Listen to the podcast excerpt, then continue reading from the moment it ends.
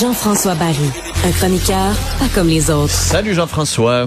Salut Philippe On va commencer en parlant de NBA parce qu'on a des nouveaux champions. Exactement, les Nuggets de Denver qui sont champions pour la première fois de leur histoire d'ailleurs. C'était l'équipe favorite, là, en, favorite en finale. Euh, ils ont eu besoin de seulement cinq matchs pour disposer du Heat de Miami. Je pensais que ça allait en, aller en six. Honnêtement, mm. je l'ai regardé la première demi avant d'aller me coucher. Et euh, le Heat était plus fort. Les Nuggets étaient un peu amorphes, mais finalement, ils ont fait une remontée au euh, deux, en deuxième demi. Donc 94-89, première victoire en, 80, en 47 ans, pardon. Et pour malheureusement pour Miami, c'est une, un autre échec. En 2020, ils ont perdu et là, ils perdent à nouveau en finale. Donc, euh, c'est difficile là pour les gens de Miami qui vont probablement, et je m'amène sur mon deuxième sujet, vivre la même chose ce soir. ils vont avoir la mine basse aussi au hockey. Parce que c'est la même histoire pour vrai, les Panthers et le Heat. Les deux sont rentrés comme huitièmes dans leur conférence. Les deux, c'est l'équipe Cendrillon, l'équipe surprise, réussissent à se rendre en finale. Donc probablement que Miami vivait euh, au rythme du Heat et des Panthers. Donc exactement la même histoire. Et les deux, ça pourrait se terminer en cinq parce que là, sont arrivés en finale et ils ont comme trouvé chaussures à leurs pieds. Donc ce soir, c'est le cinquième match Golden Knights contre les Panthers. Et là, vous allez dire, t'es donc bien euh, sûr de ta shot. Je dis pas que les Golden Knights vont l'emporter assurément, là, mais les Panthers sont amochés. Il y a plusieurs blessés. Goudas est pas en forme. Ketchuk est pas en forme. Barkov est pas en forme. Euh, fait que c'est des éléments clés là, du côté des Panthers. Je pense que les Golden Knights qui veulent cette coupe-là, après avoir manqué leur coup il y a quatre ans, euh, ne vont pas laisser passer cette euh, opportunité. Donc c'est ce soir du côté de Vegas qu'on pourrait soulever le précieux trophée. J'ai hâte de voir ce qui va arriver avec Jonathan Marchesso. Est-ce qu'il va être élu le MVP? Est-ce qu'il va avoir le... Ben, un Québécois qui soulève le Conn on aime toujours ça. Et il y a une savoureuse euh, citation de William Carrier là, qui circule sur les médias sociaux. Euh, il a donné une entrevue, honnêtement, je sais pas où l'entrevue, mais euh, il a dit, on lui a demandé qu'il y a beaucoup de distractions à l'approche comme ça de la Coupe Stanley, parce que lui, il joue pour les Golden Knights de Vegas. Et il a dit, tes vrais amis, les gens proches de toi savent. Ils te dérangent pas avec des textos puis toutes sortes de toutes sortes de demandes. Ceux que t'as pas vus depuis un certain temps, eux, soudainement te textent. c'est bon. J'ai trouvé ça amusant puis c'est c'est vrai que c'est comme ça dans la vie. Puis euh, j'imagine effectivement que tu fais. moi, je suis allé à l'école avec lui. Euh, Moi, il a envoyé un petit messenger là. Lâche pas mon gars. Ce serait le fun de te revoir. ouais, si tu passes dans le coin avec la coupe, euh, j'aimerais ça la voir moi là là. Voilà.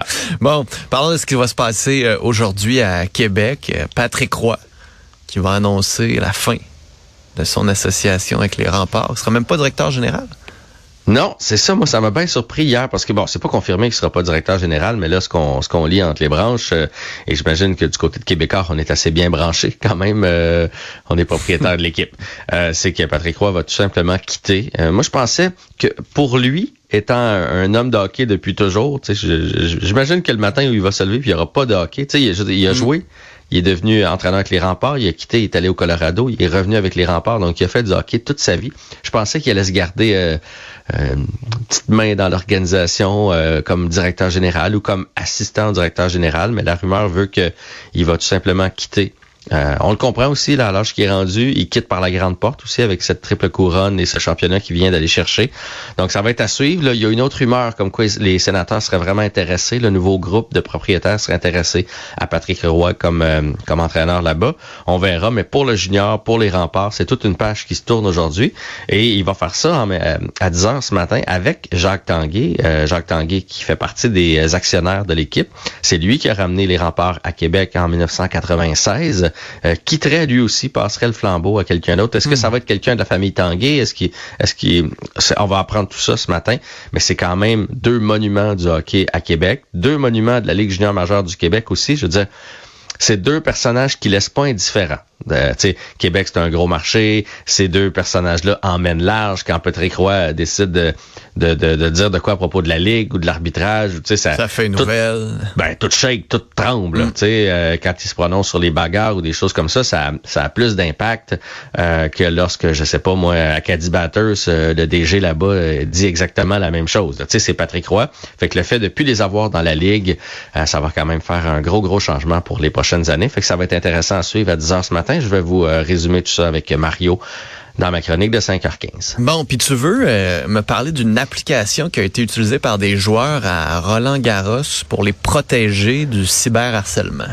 Ouais, écoute, j'avais pas vu ça passer. C'était dans le journal de Montréal de, de dimanche. Euh, c'est Mylène Richard qui nous parlait de ça. Donc, euh, ça s'appelle Bodyguard et c'est Roland Garros qui euh, a utilisé, avec évidemment l'aide d'experts en informatique, l'intelligence artificielle pour protéger les joueurs. Donc, Bodyguard, ce que ça fait, c'est que l'intelligence artificielle va sélectionner les pas gentils euh, sur les médias sociaux. Les messages euh, va de filtrer, Exactement. Va filtrer les messages pour faire en sorte que, parce que les joueuses, particulièrement les joueuses, ont l'air plus euh, atteintes par ça que les joueurs. Et tu sais, des fois, on en voit beaucoup pleurer récemment. On en voit mm. beaucoup euh, Osaka qui a pris une pause. Euh, Bianca Andrescu qui a avoué que la méchanceté sur les médias sociaux avait fait en sorte de, de, miner son, son mental. Tu sais, dans le bout où elle est, elle allait pas bien mentalement, euh, que les médias sociaux avaient quelque chose à voir là-dedans.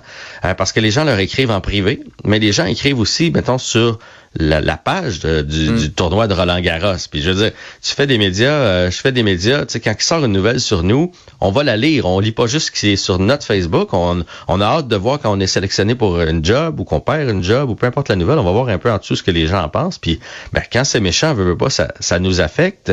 Il y en a, il y en a qui parlent dans l'article que ça les affecte pas puis qui n'ont pas besoin de ça. Mais il y en a d'autres donc qui ont utilisé cette application-là euh, qui s'appelle Bodyguard pour les protéger. Et on parle beaucoup, les, les joueuses reviennent beaucoup sur les euh, à cause des paris. Hmm. Parce que si moi j'ai misé 1000 pièces sur Leila Fernandez en pensant que Leila allait gagner puis que sa cote était bonne puis que finalement Leila dans ma tête à moi a choke elle n'a pas réussi à gagner son match. Là, j'y en veux. Et là, sur les médias sociaux, sur le sien ou sur euh, celui de Roland Garros, ben je la poivre pas à peu près. Et c'est ceux-là qui font le qui font le plus mal et c'est souvent des, les gens les plus directs parce que dans le fond, ils sont fâchés envers eux-mêmes de leur pari et ils vont déverser ça sur euh, les joueurs et les joueurs de tennis. Très intéressant en tout cas comme article, ça vous tente de, de regarder ça. Puis j'imagine que c'est quelque chose qui va se répandre dans les autres tournois aussi afin de protéger les joueurs et les joueuses. Et euh, on peut peut-être se rappeler peut-être à l'extérieur du sport aussi. Là. Exactement. Puis sinon, ben, on peut se rappeler que que ça donne rien de faire ça, que Léla Fernandez a voulu gagner son match ou euh, Bianca ou peu importe qui, il y a personne qui fait exprès pour perdre. Là. Fait que si t'es pas capable d'assumer ton pari, ben hein, hein c'est ça. De toute façon, gère-toi. Gère-toi avant d'écrire des méchancetés sur les réseaux sociaux. Ce serait déjà un bon début. Jean-François? Oui. Bonne journée.